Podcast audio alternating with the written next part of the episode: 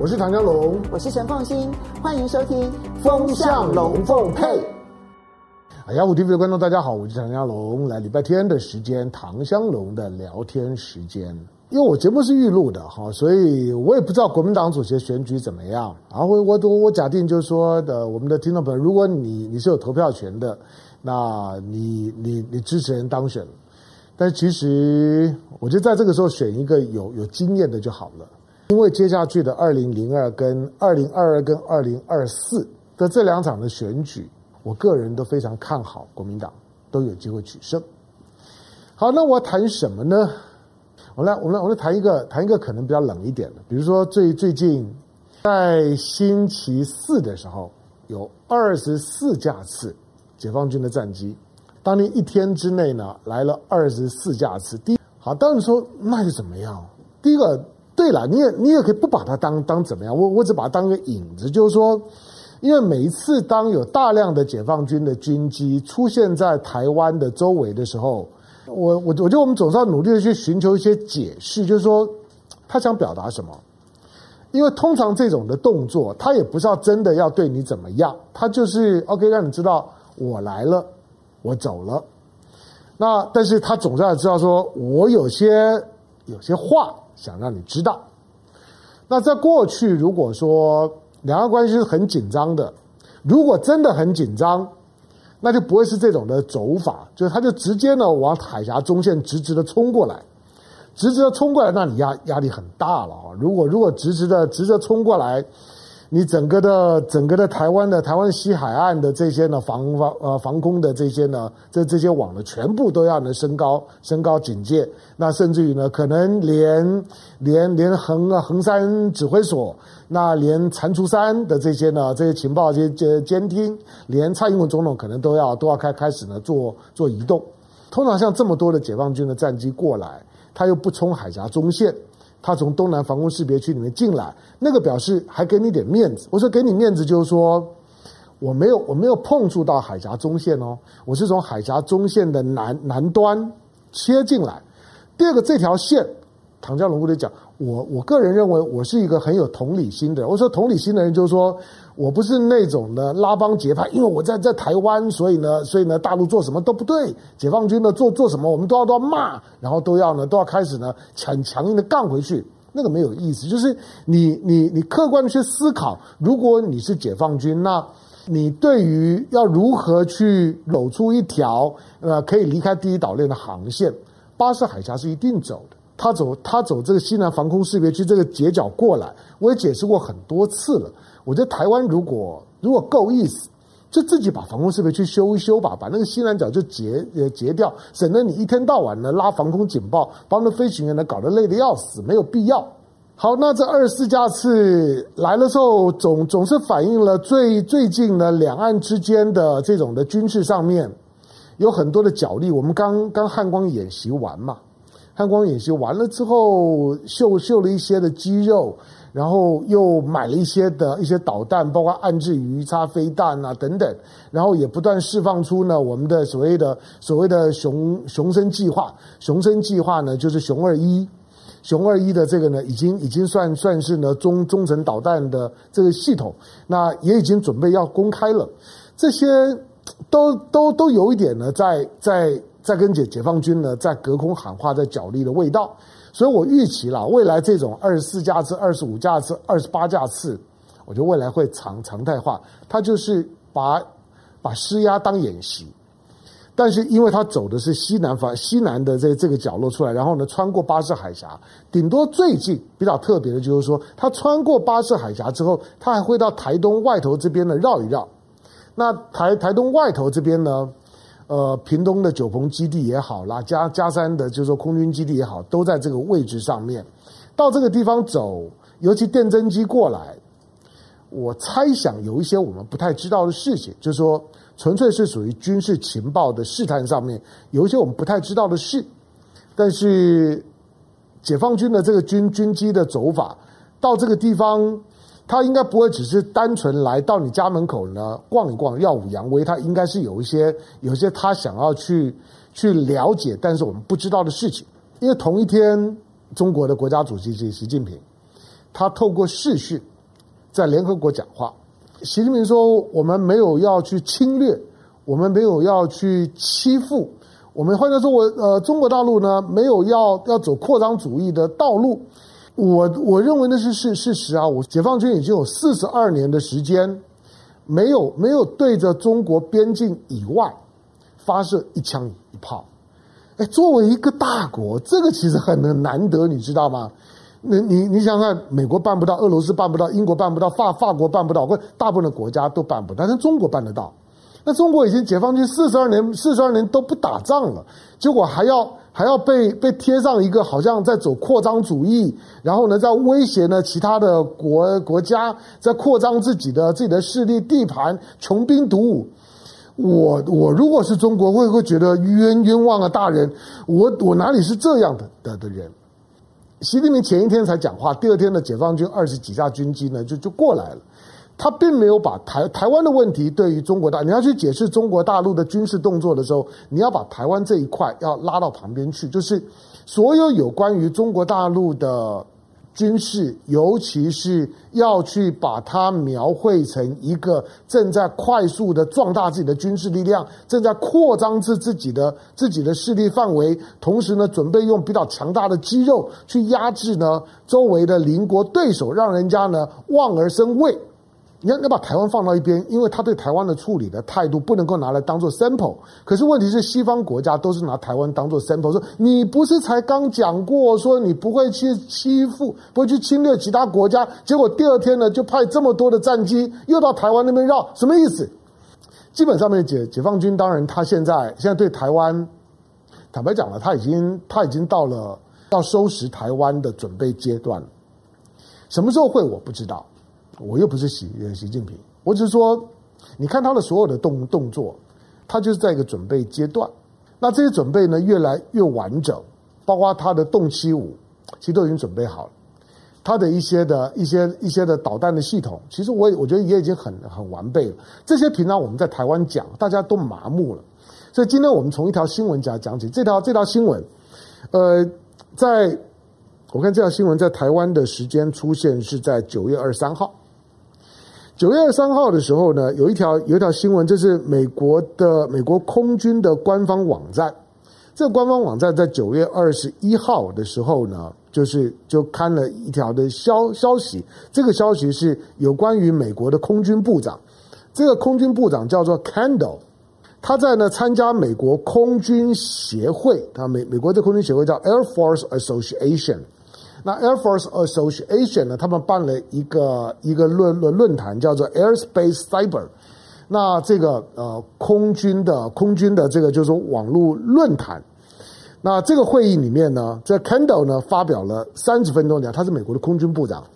他发表了三十分钟的讲话。大家帮他算了一下，他三十分钟的讲话里面提提 China 提了二十七次，提俄罗斯呢提了三次。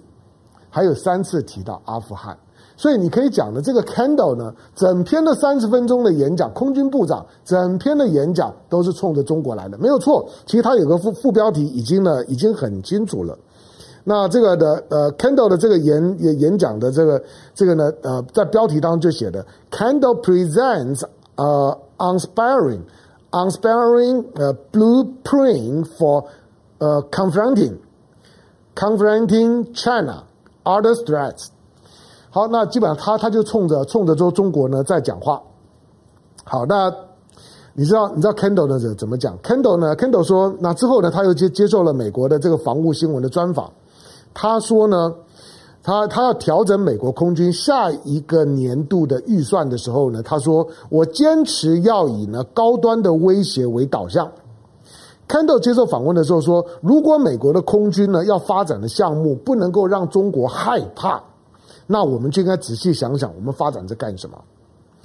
好，那 Kendall 说呢，要努力应对中国的威胁，是促使他呢离开了军队，重新愿意回到五角大厦工作的原因。就是说我之所以回到 Pentagon，回到美国的国防部五角大工作，我告诉你，我就是为中国来的。我 Kendall 呢，就是都跟中国对上了。那一个一个空军部长这样讲话，我觉得还蛮赤裸的哈，这其实还蛮蛮刺激的啦。那他他说他在今年五月二十五号参议院提名确认听证会上说，我在二零一零年就发现美国的潜在对手已经提升了他们的能力。那他讲的对手是中国了。他说中国研究了我们在第一次不海湾战争当中的成功，并且给他开始了雄心勃勃的军事现代化。那同时呢，也明确的目标就是要击败美国在中国附近投射力量的能力。好，那 Kendall 呢，在接受美国空军时报采访的时候又说，他说呢，我告诉你，今天的美国呢，美国呢，在在距离呢，在距离呢中国的海岸线呢一千英里呢的距离之外，美国都拥有绝对的优势。可是呢，一旦到了一千英里之内的时候，就开始发生了变化了。意思就是说，在距离中国一千英里以外的地方。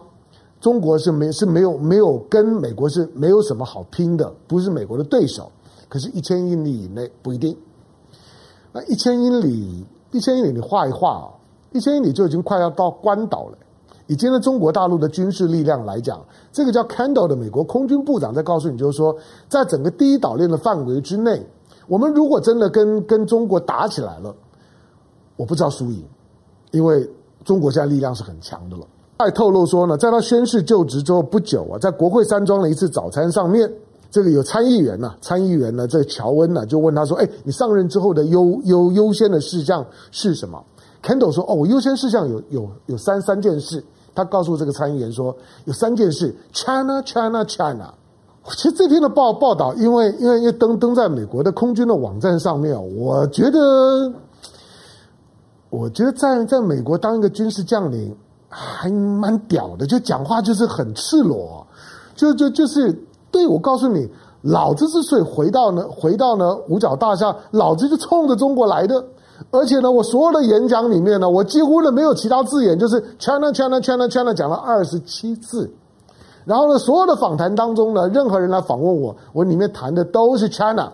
我我之所以呢。我人家告诉我说，我当了空军部长，我最重要的是什么？我告诉你，我就是都是跟中国 China China China。当然，这个美美国现在的调子是吻合了。拜登基本上就是一个一个一个以反中为主的美国政权。你知道，拜登最近甚至于在他的在他的政府体系里面要成立了一个 China House。China House，呃，你呃你看过那那部影集叫做《纸纸牌屋》嘛？他他们里面不玩纸牌屋，他们现在是玩 China House。好，然后在 Kendall 呢？在呃，在最近的一次演讲当中，他透露出一个关键数据。他他说呢，现在在加在加州呢，一个叫帕尔帕尔姆帕尔姆戴尔的空军的四十二号工厂，因为这个工厂呢正在正在生产，正在的实验美国最新的 B 二十一的隐形轰炸机。到之之前，美国的美国隐形轰炸机呢是 B two，然后中国大陆呢，你你有没有看到中国大陆轰二十的样子？中国大陆那个轰二十啊，呃，我我所看到的影片啊，那个轰二十什么时候会出来我们不知道，但是轰二十的那个样子跟 B B two 几乎一样，所以美美国人很气啊，说你又又偷偷抄抄我的，那外形是很像了，但是其他是不是一样我不知道。但是美国在发展这个呢，Kendall 在说呢，我们发展了新一代的新一代的 B 二十一，看那个 B 二十一啊，会让中国很害怕。他说：“而且我们不是只有两架呢，在这实验机，我们一次造五架实验机。他造五架实验机是什么意思？造五架实验，通常大概都是造两架的原原型机测试机。造五架的目目的呢，就是第一个，这个案子呢很重要，而且呢势在必行，所以我造五架。第二个，造五架呢可以让它测试的时间缩短，因为有五架可以用嘛，表示他很急的要让 B 二十一呢能上线。”好，那在 Kendall 呢？Kendall 讲，他说呢，正朝着二零二七年、二零二一年啊，他说二零二二年就希望呢，能够让 B 二十一呢能够首飞。他说这个是可以吓倒中国的，有跨越式的这种的军事科技。好，那不管这 Kendall 怎么讲，我我我看到呢，看到 Kendall 看到美国的空军部长的这篇的报道的时候呢，我我形容的美国的军方的讲话。有高度的那种的基本教义派的气质，那，其实他只是穿着美国军服的塔利班，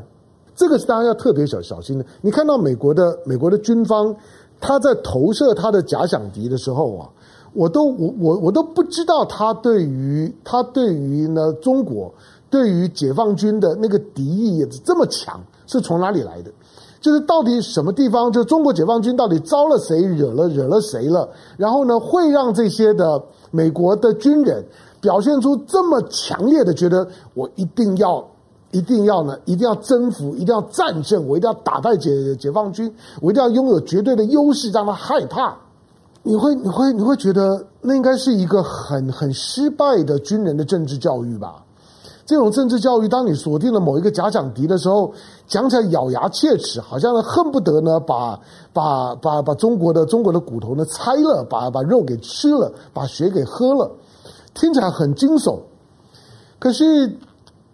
我在我在看到美国的美国的这种的军事投入的时候啊，他再一次的反应就是说，美国呢美国其实是一个，他越来越让我觉得，美国是一个高度的被他的军工复合体，以及呢依赖这个军工复合体呢而找到自己存活的正当性的美国的军方所绑架。美国的美国的军工复合体算是民营的，可他军人呢是一为二二为一的，这两个系统 bundle 在一起了之后啊，他。他所营造出来的这种美国的那种强大的国力，当然对一个好战分子来讲会觉得很兴奋啊！我我的肌肉很很大颗啊！我打遍天下无敌手，除了在阿阿富汗呢被被被人家羞羞辱的莫名其妙，然后去轰炸呢又炸错，可是他终究肌肉很大颗。或者说美国的美国的这种的高度的军事投入。借着呢，把中国呢妖魔化，让自己的军事投入呢持续的扩张这件事情，你从你从这个 Kendall 的讲话你就知道，在未来很长时间它都不会改变，它就是美国的基调。好，但是这种的调子，第一个，你你看到你看到地球上面呢，经济实力、政治实力、军事力量最强大的国国家，它持续把它的大量的资源。消耗在军事的压制力量的取得，这个真是我我觉得它真的是人类人类历史上面的悲剧啊！美国这个国家这样庞然大物，可是因为它的庞然大物，它的优势，让他他自己的感觉，他一直是透过强大的军事力量来达到这个这个呢这个控制这个世界、统治这个世界的目的。现在中国起来之后，他非常没有安全感，这可以理解。可是倒过来讲。中国所谓的一千英里，为什么？因为中国采取的是防御的态态度啊。这一千英里的这样一个 Kendall 所所画的这条线非常有意思。它第一个凸显了，其实中国并没有在扩张啊。中国的一千英里，你算也算也知道，一千英里呢，除了除了除了它它它主要的主要的这些呢这些呢航航空的兵力，然后呢它海上的这个这些呢作战的舰艇，它比较有有效的。能够呢，能够呢发挥它的战力的话，因为它背后可以一千英里，可以后面可以依托它的一个，就是说一个暗制的导导弹，那个导弹呢可以呢去 cover 它的海空军的力量的不够，可以跟美国在一千公里的一千英里的范围之内呢去对决。它终究是反映了中国，中国并没有很强的扩张性啊。第二个，他从台湾的角度来讲呢，Kendall 的讲话可能让大家担心的就是说，even 你有你有 B 二十一好了。可是，他终究投投射出来，就是 Kendall 也承认，在一千英里的范围之内，美国已经没有什么相对优势了。在没有什么相对优势的情况之下，美国现在呢，不断的就是要求台湾、要求韩国、要求日本，在第一岛线的这些的国国家，要增加自己的军备的采购，要武装自己，把气氛搞得很恐怖。让你没有安全感，买武器，同时呢又不断的想要去，想要去营造出一个呢一个呢台湾呢随随时准备跟解放军要对干的气氛。这个这个对台湾好吗？坦白讲，当然不好。就美美国已经在告诉你，这个空军部长在告，就是告诉你，如果真的在台海在第一岛链范围之内打一架，美国是没有什么把握的。既然没有什么把握，那打到后来的时候，台湾到底会得到什么？我讲的重点只是说，我们已经很习惯的是去听美国的这种的耀武扬威的，就是说军方的放话的语言，但是你往往忽略了，它其实是高度意识形态。我说它是穿着美国军服的塔利班而已，它的意识形态的构造只是塔利班翻过来，还是塔塔利班。还还是呢把自己的每一场的战争，把假想敌妖魔化，把自己的每场的战争的想象成圣战。他不过就是美国的圣战士啊！你听到的这个空军部长 Kendall 的讲话，你你不觉得他就只是穿着美国军服的圣战士吗？那台湾在在在这种的，就是说军事对比之下，我只再一次的提醒，但现在两岸的情势变化非常非常快。虽然我们在这环境里面啊，温水煮煮青蛙了，因为因为大大陆朋友说呢，台湾是井底之蛙，说台湾是绿蛙，台湾台湾是是蛙哦蛙岛。对台湾呢，除了除了井底之蛙之外，这最可怕是温水煮青蛙。台湾其实保持一定的防御力量，OK，但是这个防御力量只是要增加呢解放军呢对台湾采取行动的时候的军事成本，而不是想要呢去塑造一个我可以跟解放军好好的打一架，而且我会赢，那个是错的。第二个，台湾的老百姓，包括我们的观众。我无非都只是在说服大大家，相希望大家能够理解，两岸之间一定要从政治的角度去对话，政治的角度去处理问题。任何可能引发军事冲突的，都会给台湾带来莫名其妙而且不可修补的伤害。好，这个 Kendall 的这空军部长讲话，当然从美美国的角度呢，讲的呢是轻轻松松啊，不痛不痒，对他来来讲。他的他的所有利益都在一千英里之外，可是，在一千英里之内，他只是告诉你，就是说，他要产生某种的威慑力。好，这是一篇的听起来是很很军事啊，可是我觉得很惊悚。它里面透露出来的讯息量其实还蛮还蛮大的。以美国最优势的空军，它对于距离中国大陆边线一千公里、一千英里范围之内，它都已经没有把握了。那台湾在面对到解放军的二十四架次、二十五架次、二十八架次的军事试探的时候，台湾到底该采取一个军事的视角，还是重新构造一个政治的视角？两岸之间在政治上面是完全中断的，连连水水果贸易中断了之后，你要你要去谈，你都不知道从哪里谈，这才是台湾最大的风险。好了，因为我们生活在在这地方啊，其实我们我们还蛮呢蛮喜欢自己的生活，蛮蛮喜欢这块土地的样子。那我们就得要努力的想想看，怎么样呢，让我们喜欢的生活呢，不至于发生天翻地覆而且不可回复的改变。这才是我们真正该关注的。感谢收看今天的雅虎 TV，周末快乐，下回见，拜拜。